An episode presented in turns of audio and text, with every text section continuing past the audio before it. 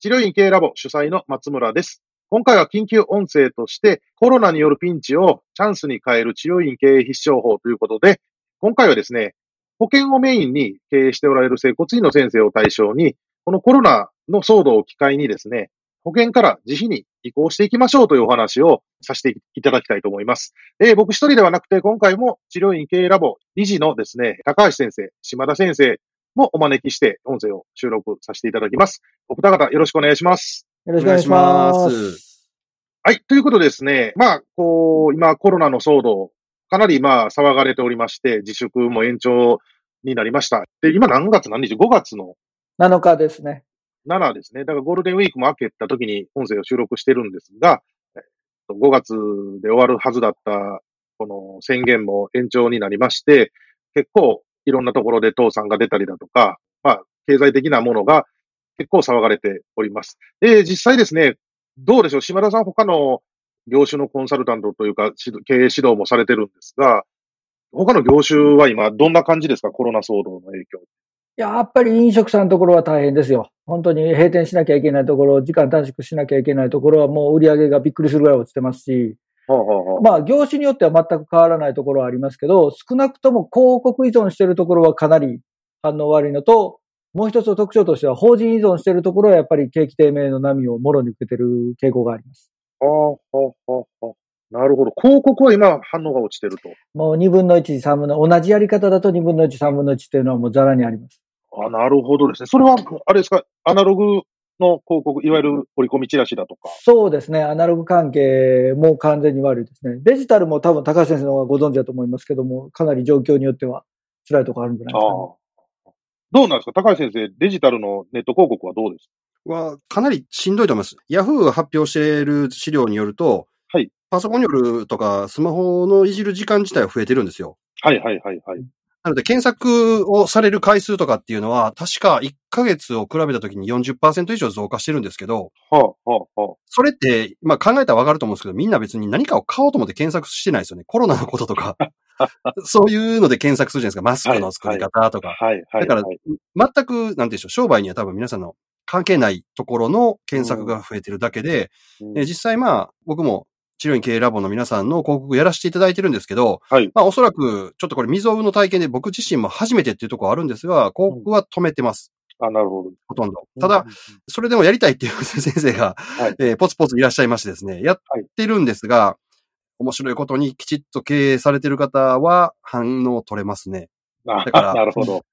如実になんていうの差が出るって感じじゃないですかね。うんうんうんうんうんなるほど、ありがとうございます。はい。はい。で、えっと、まあ、島田先生も高橋先生も言われたように、まあ、広告依存、いわゆるですね、新規、要するに新規集客をメインに経営している事業はかなりきついということでよろしいですかね。そうだ解釈的にそうですね。ええ、もう焼き畑農業的にやってるところはかなり厳しいと思います。うんああ、なるほど、なるほど。あとは、法人依存なので、例えば、会社の宴会だとかを受けてる飲食店だとか、うんあと、法人契約で、なんか配送やってるというようなところとか、まあ、ああるいは下請け業者さんですよね。ああ、なるほど。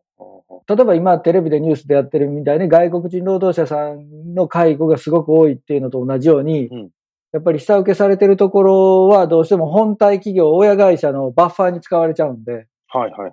調整されちゃうじゃないですか。あ真っ先に切られるんですね、じゃあ。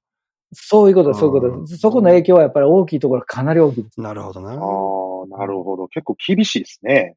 うん。はい。だから例えば、お米の消費量って変わらないじゃないですか。日本人食うんだから。うん。はいはい。変わるはずはないんですけど、例えば法人専門でやってらっしゃるところはもうガタ落ちですね。あなあ。るほどな。個人のお米屋さんはむしろ多分増えてると思います。ああ、なるほど、なるほど。ああ、なるほど、なるほど。ああ、なるほどね。でも保険と自費で、やっぱ整骨院の需要、まあ患者さんの需要ってやっぱ違うもんなんですかね。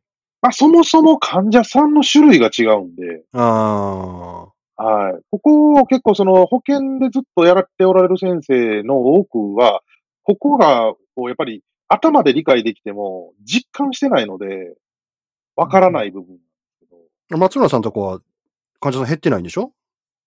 減ってないですね。うん。これね、ちょっと脱線すると、この自粛騒ぎってバカじゃないですか。言っちゃったら。うん。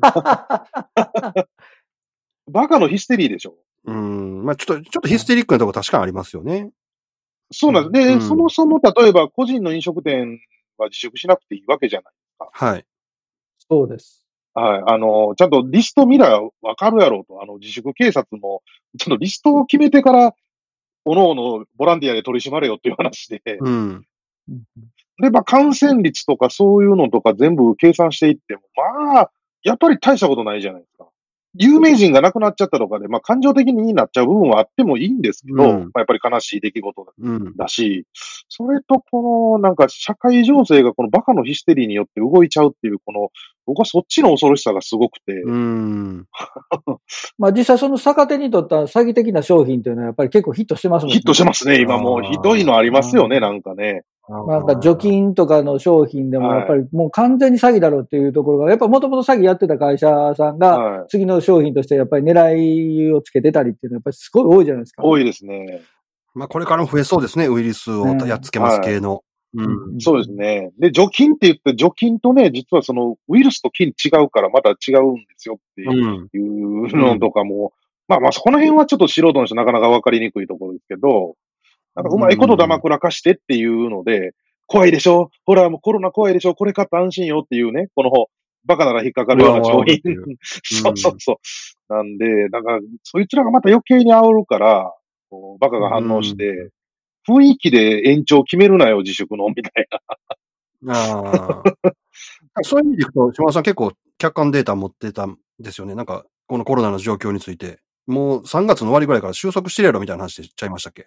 そうですね。まあ、そもそも、あの、政府の発表ですね。専門家会議の発表のデータからしても、どんなに遅くても4月10日にはピークアウトしてるっていうのがもうはっきり言われてて、うん。えっ、と、現実にあのグラフそのまま読み取るだけで3月27日にはもうピーク迎えてるっていうのがもう誰の目にも明らかじゃないですか。うん。うんで、また他の、例えば国立感染研究所のデータで言っても、結局死亡者数で言ったら例年より極端に下回ってたりとか、うん。トータルで考えると、被害の状況って国民の被害っていうのはかなり少ないっていうのがもう客観的に見て取れるっていう指標が多く報告されてますね。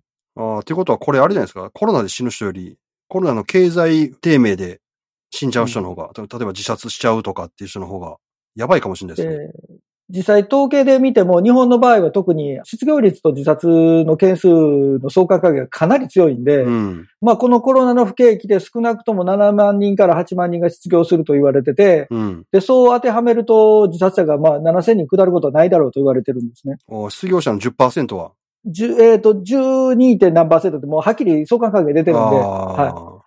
えーなんで、要するにコロナの死者が、まあ、500人でも1000人でも構わないんですけど、その数倍、数十倍の自殺者が、しかも働き盛り世代で集中して起きてしまうあと。はい。もうそれがもう今、はっきり目に見えてる未来ということで、まあ、ちょっとそっちの副作用の方がやっぱり世界としては心配だと思あ。います。いや、やばいっすね、それは。そうですね。なんか、松村さんもうん相談を受けた言ってましたよ、はい保険の治療院やってる人から。そうなんです。まあ、相談というか報告ですよね。潰します。あ、あ報告？あ、もう相談じゃないんや。もう、あまあ、まあ、そもそも自費に変えたいという相談を受けてたんです。ああ。で、ラボ入れよっていう話じゃないうん。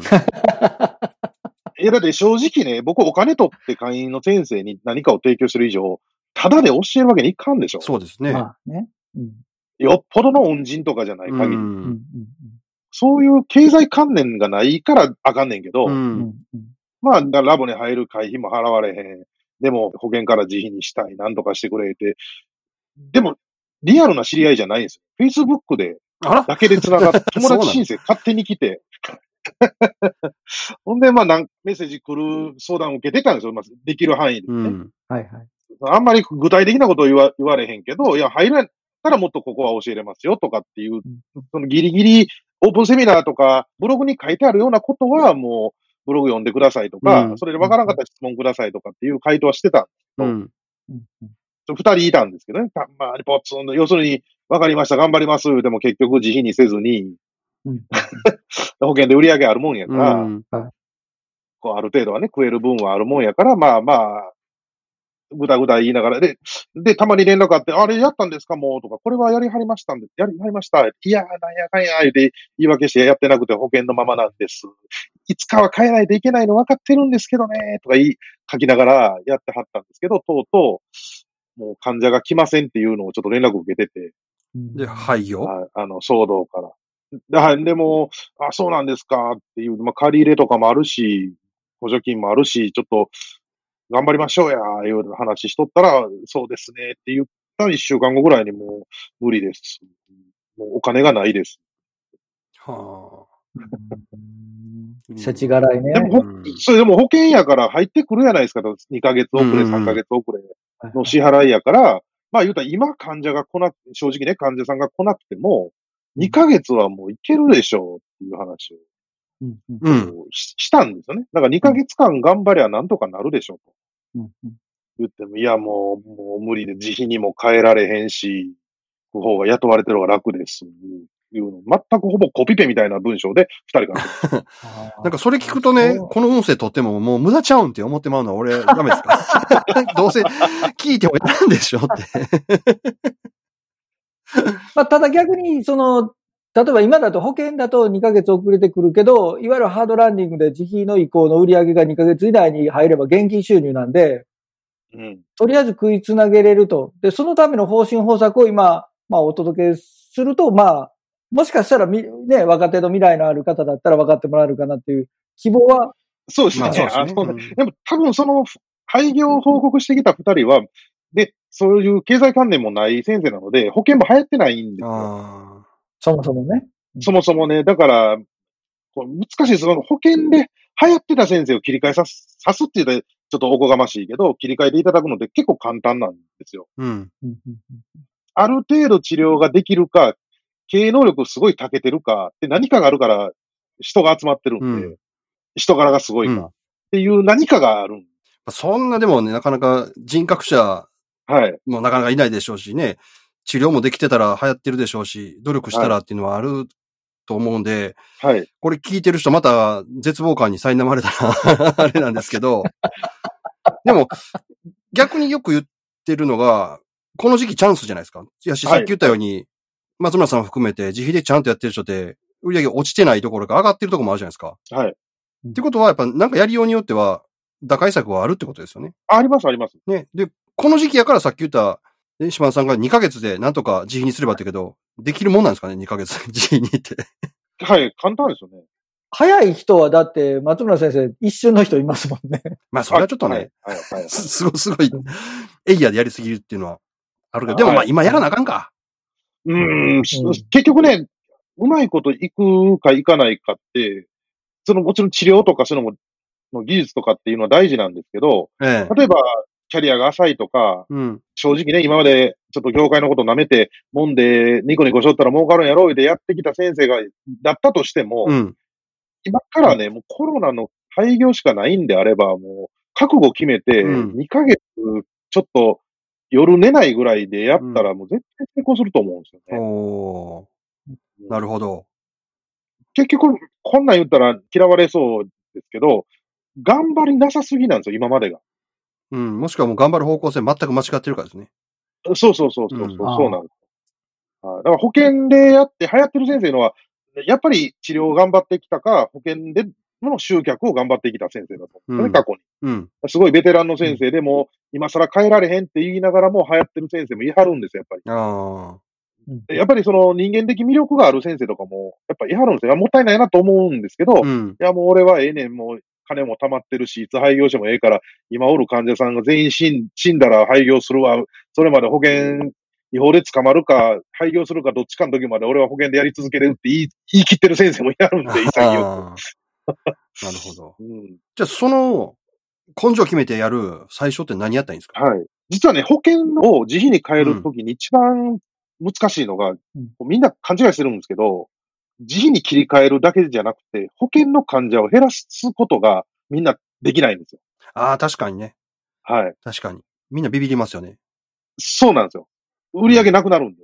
うん。うんでも僕必ずそれ言うじゃないですか。だって保険の患者のせいで自費の患者が予約入れられへんから。うん。で、まあ自費は予約制にせな絶対無理なんですけど、ってなると、うん先にその、なんとか努力を何したらいいのって言うんじゃなくて、保険の患者を減らさなあかんっていう努力をしないといけないじゃないですか。うん。確かに。そうなんです。移行しないとね。は移行した結果、保険、元保険患者さんっていうそうなんですよ。名札に変えてもらわないといけないで、ですね。なってくると、うんまず最初にやるのは保険患者を減らすことなんですが、ここを結構、うん。僕自費成功アカデミーのやってた時から質問は自費の患者をどうやって増やすかっていう質問されるんですけど、はいはいはいは聞くと保険患者で埋まってんのに自費患者が増えないやんっていう話なんですよ。い。うん。どこに自費患者を入れるんですか？あ、本当やねってそこで初めて減らさなあかんっていうことに気がつきはるんですけど、うん。じゃあ結局今度は論理ではわかるけど感情が邪魔するんですよね。うん、そうですね。怖いとかね、やっぱ。そうそうそう、売り上げが落ちて怖いとか、切られへんとか、うん。今まで通ってくれてたのに切られへん。でね、よくこれ高橋さんも僕も言いますけど、お前が切っとんちゃうぞって、向こうが切っとんやぞって話だけどそうそうそう。我々き切られる立場ですよって話ですよね。そうそうそうそう。なんですけど、まあ分からないから、うん。まあそれと変化っていうのにはすごく人間では拒否反応を起こす生き物やから、どうしてもその防衛反応として、綺麗事を言ってできない理由っていうのは並べていくので、うんそこで患者を減らせないんで、今もうコロナ騒動が言ったら患者を減らしてくれてるから、それ宣伝でむっちゃ楽なんですよね。はいはいまあそうですよね。結局、この時期の来院頻度が落ちる人って、ほとんど全てが保険の患者さんで、自費の患者さんで落ちることはむしろかなり稀。そうですね。まあ、ここは知的レベルにもあるんです。言っちゃうと。あの保険の患者さんみんながバカなんじゃなくて、やっぱり、ね、安くで500円で揉んでもらって、治らんでもええからって、自分の健康をそんな風にしか考えれない知的レベルの人と、やはり自分の体に投資できる知的レベルの人ではちょっと違います。だからこそ自費の移行が完了している先生方は、こういう時期でも、むしろ、えっ、と、増えてしまうケースがあると。そうですね。減らないどころか。うんはい。で、一方で保険の先生方は、やっぱりどうしても、ラインがかなり落ちてるっていうのが現状なんですよね。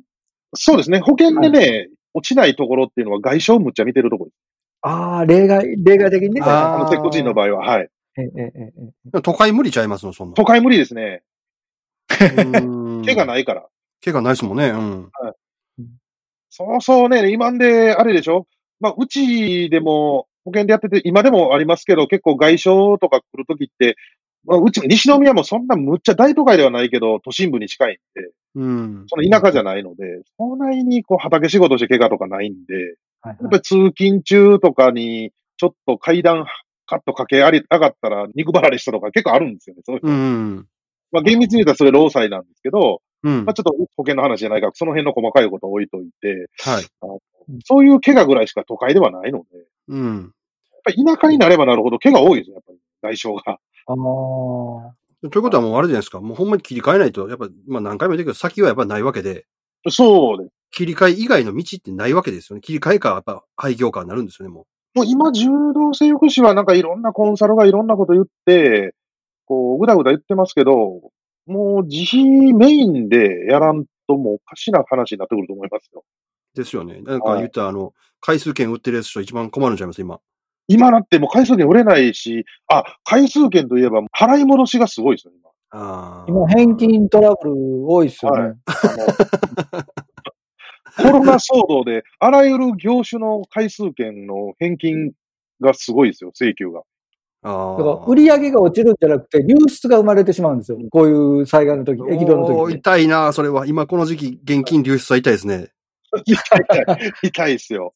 だから自費でやっとうとかも、そこはやばいですよね、そういうもう。うんうん治療院さんの場合って結局、回数券って多分そんなにずるい契約してないんで、法的に返す義務があるケースがほとんどだと思うんですね。うんうん。あこれが本当にね、えあの、すごいずるいやり方してるところは確かに抜け道はありますけど、それを長い目で見るとやっぱり、結局その会社も現状閉鎖してるところ多いんで、あ。やばいですよね。だから今こういう苦しい時にそんなことやられて、人間恨み持ちますもんね、絶対そんなんされたら。はいはいはうんい。だし、もう結局は営業停止になってますから、今。ああ、そっか。まあそう考えると、ほんならまあ、この時期やりますよ。で、さっき言った、その、保険患者減らすといて、減らすといてどうやって減らすんですか？本当やったら、まあ、いろいろ値上げ、一部負担金プラスアルファちょっともらう期間を作ろうとか、うんうんうん。そういうテクニックがある、テクニックっていうほどのことでもないですけど、みんながある程度考えたら誰でも思いつくんですけど、はい。要するに、いきなりゼロはきついから、だけど値上げしたら数が落ちるのは分かってるから、うん。窓口プラス何歩ぐらいは自費で取ろうよと。うん。ほんなら、それがデフォルトにしてしまえば、プラス何本払いたくない人はもう来なくなるじゃないですか。はい。で、それを徐々に値上げとかしていったら、じわじわじわじわ患者減ってくるわけですね。うん。で、減ってきた枠分で、いわゆる自費の患者の集客努力をすればいいっていうのが論理はい。で、でももう期間短いから、そんなん言うてる場合ちゃうんちゃいます？今、今回これだ。って今だからコロナじゃないですか。はい。保険患者が減ってる、下手したらその廃業を考えなあかんぐらい減ってるところもあるっていうことじゃないですか。はい。ってなって、なおかつ今、某県の接骨院で感染者出て111人濃厚接触だったね。ああ、ありましたね。ニュースになってましたね。はい。それが濃厚接触って認定されて結局感染者も出たかなんか。あはい。で、面白いのが、あの、一時期ニュースになったあの山梨県の20代の女性がコロナ感染分かってたのにあちこちうろうろしとったってニュースになってたの覚えてあります？あ。はいはいはあの人、整骨院も行ってはったんですって。い。へえ。けど、その女の子は整骨院行った時、自分もマスクしてたし、整骨院の先生もマスクしてたから、濃厚接触とは認められずに、その整骨院は何も、お咎めというか何も消毒作業も何もせんでいいんですよ。はっていうことは、このコロナを言い訳にして、あ。うん。すんませんと、もうコロナやからまず予約制じゃないところを、もうそんな他の患者さんと、なんかもうベタベタ一緒やったらあかんから、うんうん。もう予約、完全予約制にして、きっちりもう1対1でやりますとうんはい。言ってしまえば、まあ、まず予約制にできるじゃないですか。そうですね。そうですね。で、大体この僕ずっと自費の相談を受けて予約制にせいで、それすらできへんでしょ、みんな。うん。保険の先生って。いや、予約制したら患者が減る。もうコロナで減ってるから。いけない。っ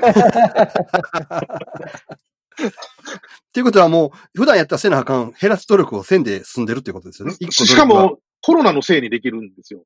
その、うん例えばうちも予約制に変えたとき、明らかなもう小汚いクソババアが、私予約嫌いね。絶対予約せえへんからな。予約せんと来るからな。って言いよったんですよね。何やそれ。あ、そう、いや、でも予約せえへんかったら来れないですよ。言うて、その時まだ保険やってたんですけど、先に予約制にしたんで、うん。やっぱり僕が指導させていただいた先生も、大体その予約制に変えるとクレームが出るんです。うんうんうんうんああ。なので、まあそこで減るんでいいんですけども、これも古いなんで、結局。うんい。いんですけど、うん。それが、やっぱ肌で感じて怖いから分かるんでしょうね。うん。こう、いや、うちの患者が予約なんかできるわけないだろうっていうのが分かるんやと思うんですよ。保険バリバリのところは。そうですね。だから、すごいもう、いや、予約制にはできないですで、そっからもう、だから自費移行の前に予約制以降から 苦労するわけですよ。それすらもまたやりやすいって状況やってことですよね、今。そうなんですよ。だってもう、これ、いや、もうコロナで、これもう皆さんを守るためですからって言ったら、もう、むしろありがとう先生みたいな話になるじゃないですか。うん。うんうんうんまあ、現実にその大量にこの患者さんが存在しているところは実際コロナでもう営業停止に追い込まれるぐらいになってて、そうです。1対1でマンツーマンで予約しているところはお咎めなしというはい事実があります。事実があるうんで。ん。はい。ということは、いけるじゃないですか。てか、ほんまにみんなができない二つのステップがいきなりコロナのおかげでクリアされてるっていう状況ってことですもんね。そうそうそう、そう本当そうなんです。強制的にその事実が起きてしまったということですね。ほんで、もどうせね、売り上げ落ちてんねんから、それやったらもう、コロナのせいにして保険やめたらいいんですよ。なるほど、なるほど。もう、意味な、意味わかんないですよ。うんうんうんもうこんなん別にこじつけでいいって。もう、コロナでって、この医療費がすごいんですよとか、わけのわからんこと言う。まあでもそれ、今が通じますよね。はい。そうそう。だって実際ね、なんかコロナで入院とかしたら、一旦10割負担で請求来た人が、ブログかなんか書いてあったけど、55万ええ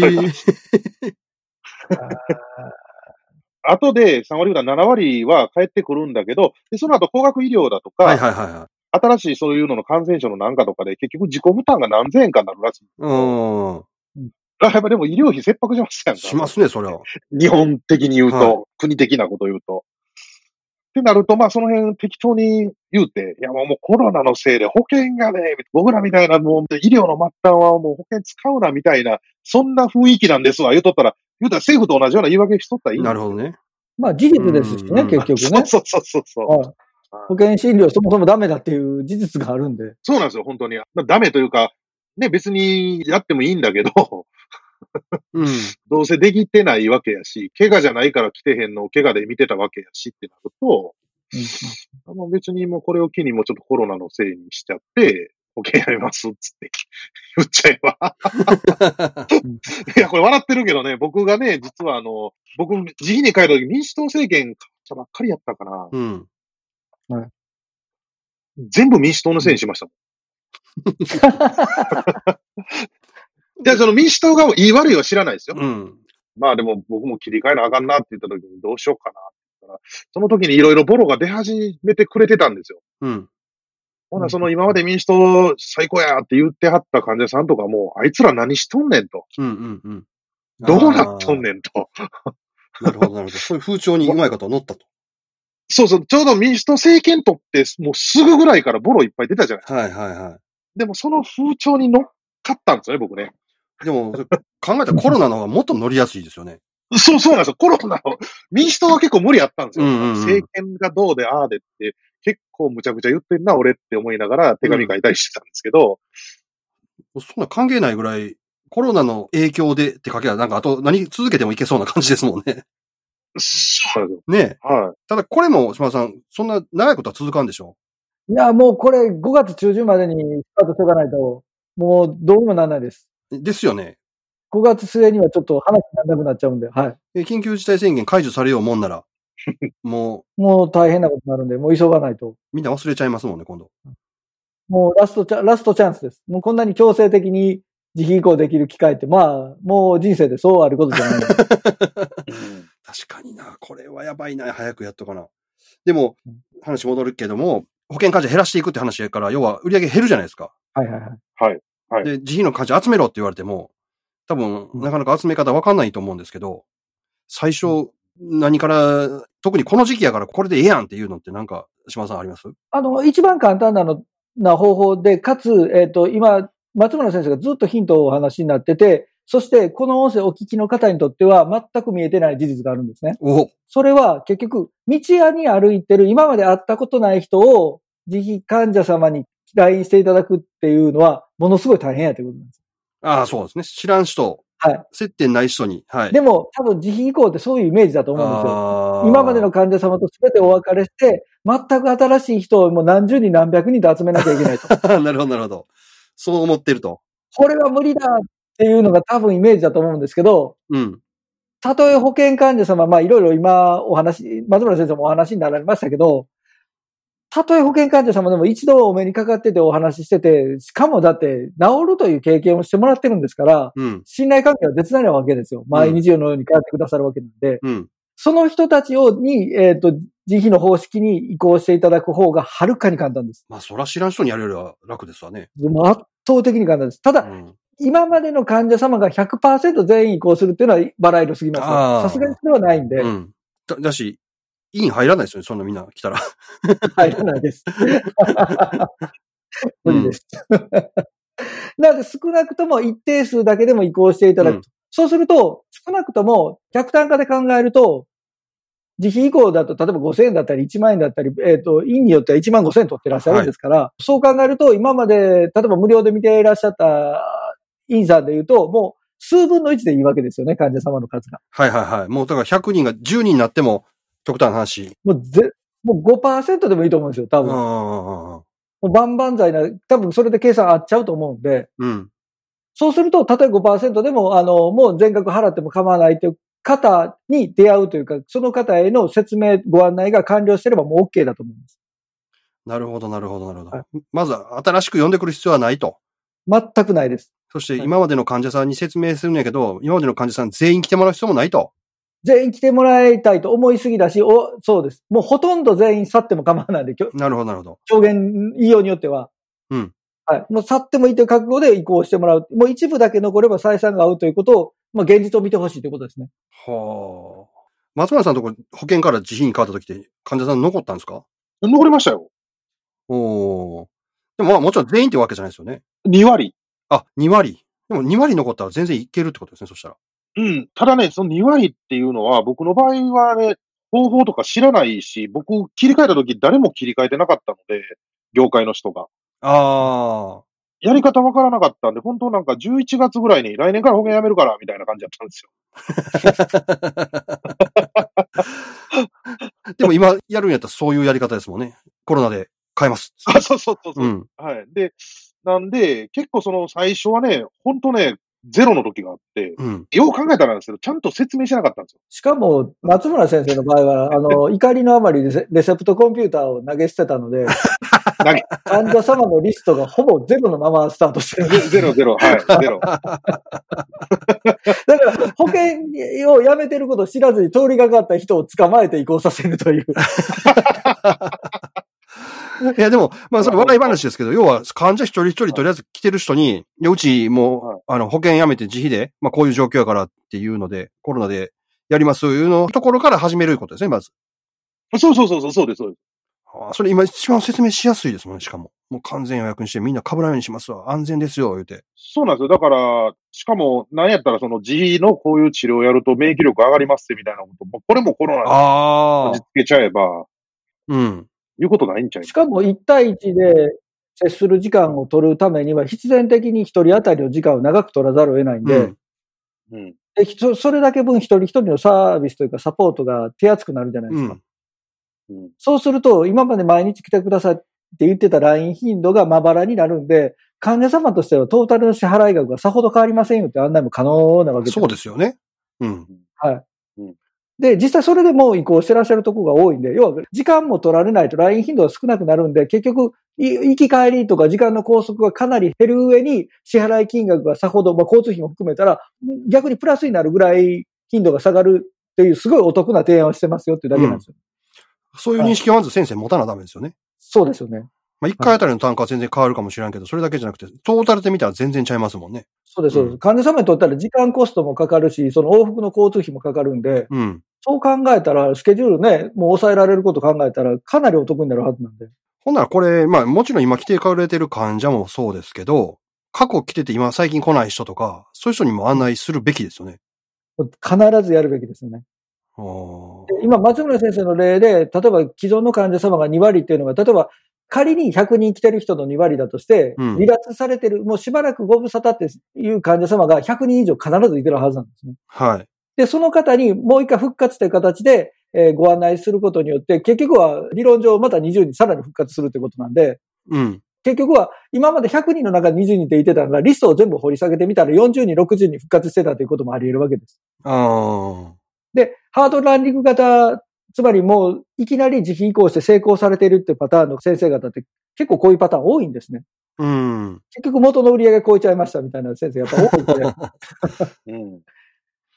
ほな、やっぱりそういう人に向けて、やっぱハガキ出すとかですか、やるとしたら。ある、もうはがきでもメールでも LINE 公式でも、もうそれこそ電話でも何でも構わないんで、おーご案内さえできればもう十分伝わると思います。なるほど、なるほど。うん。でね、LINE 公式とかメールとかだともう無料ですからね。確かに、確かに。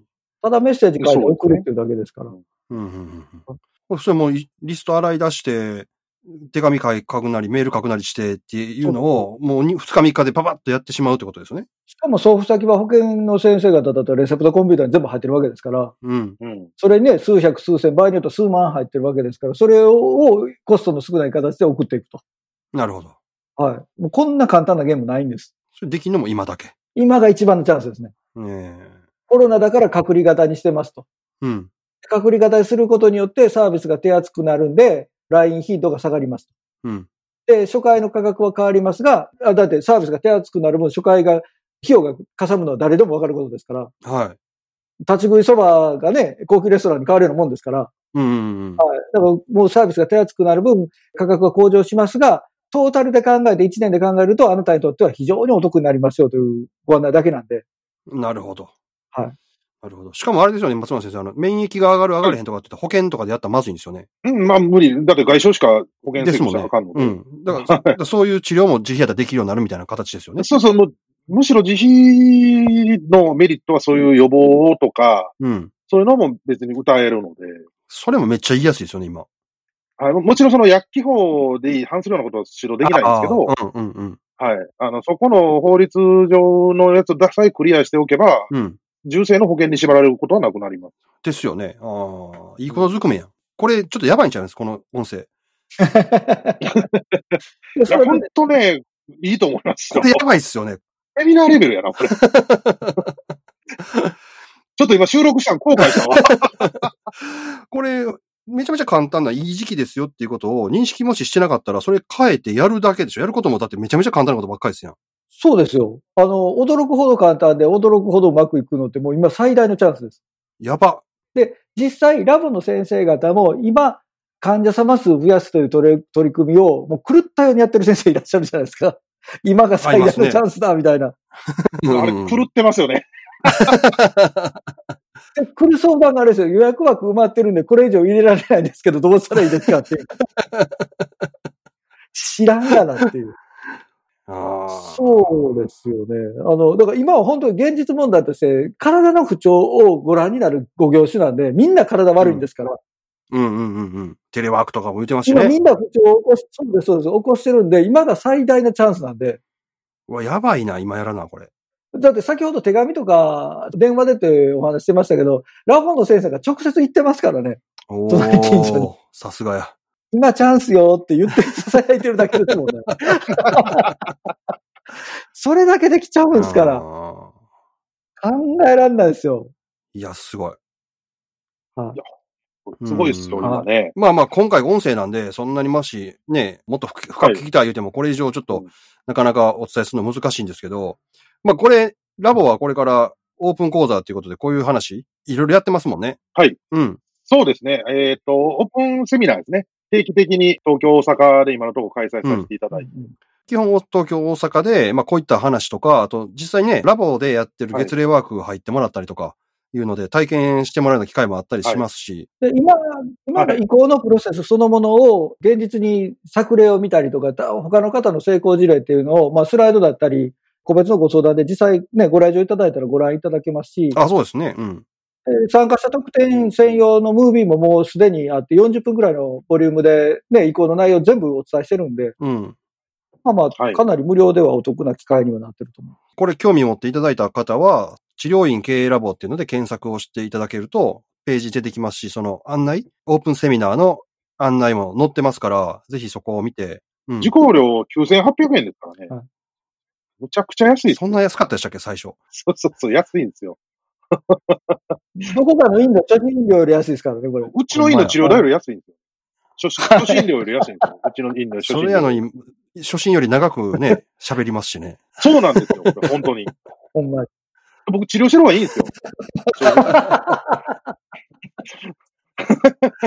わざわざ東京まで行ってね。そうそうですよ。だって交通費かけてね、これ結構少人数でやるじゃないですか。そんなにいっぱいやらないでしょ。うん5人とか10人ぐらいまででやろうよって話じゃないですか。この、結構みっちりやりたいからねってやると、僕、それ9800円かける10人来たところで、それやったら僕1日院で働く方がコストとか考えたらやっ、儲かるんですよ。それ言ったらおしまい。いや、ただ、だからみっちり質問会で結局いつも時間オーバーするぐらいなんで、かなりね、少人数でご質問いただいてご回答するっていうプロセス、うん。すごく重要なんで、はい。うんあれ大会場では不可能ですね。はい。そうなんですよね。だから、結構なんか、未然に切ってるような雰囲気僕してる、すごいしてるんで、本音言うとね。社会事業です。社会事業です。はい。なので、まあ、そんな感じなんですね。なので、はいまあ、まずこれ聞いて、あの、わかんなかったらね、やっぱり何回も聞いてほしいですね。これ、この音声は何回も聞く価値あるな。前半期間でもいいかもしれんけど、中盤から どう取り組むかみたいなところは、うん。何回も聞いてやって、わからんかったらね、実際ラボのそのオープンセミナー来て質問してもらうこともできるし、うん。はいでも、まあ、せっかくだから、もう全然打ち合わせになかったですけど、この音声聞いた人だけの特典つけましょうか。あ、すごいどうで。すか？まあ、打ち合わせになかったことなんですけど、突然、はい松村さんがプレゼントという話がありまして、はいこれ聞いた人うん、どうしましょうかね。えーっと、基本、感想書いてもらったらいいかなと思うんですけど、はい。うん。Facebook とか Twitter に、ハッシュタグってわかりますかねシャープの記号を入れて、CML か、もしくは、ハッシュタグの治療院経営ラボって入れて、この音声を聞いた感想を書いてください。で、それを書きましたよっていうことを松村さんの Facebook でいいですよね。松村正隆で検索していただいて、柔道着のを着たプロフィール写真になってるので分かりやすいかなと。はい。そちらにメッセージで、こういうことをちゃんと感想を出しましたっていうのを言っていただいたら、島田さん何もらえるんですか？今お話しした中で、離脱された、しばらくご無沙汰の患者様ですね。その方に復活していただくための魔法の文章テンプレートというのが治療院経営ラボであの配布しておりますので、そちらの方を、まあ、あの、プレゼントしたいなと思います。もうすぐ使えるやつじゃないですか。そうです。はいもう、それを言っちゃおしまいってやつです。で、実際、一番最強の例だと、30枚送ると1人復活するっていう。そうです。30件送ると1人復活する。あ、20何件、30件切ったんですね、一番ひどい人。ひどいって。まあ、すごい人は。はい。とんでもなく復活しちゃう。普通、一般的なコンサルの先生の場合、多分200枚出して1人っていうのがうん相場だと思うんですけど、ものすごいスコアが出ることでおなじみのテンプレート。なるほど。まあ、じゃあそれをプレゼントしてさせていただきますので、はいぜひ、ハッシュタグつけて感想を送ってください。はよろしくお願いします。はいじゃあ、これで、えこの特別音声締めたいと思います。松村先生、島田先生、ありがとうございました。ありがとうございましたた。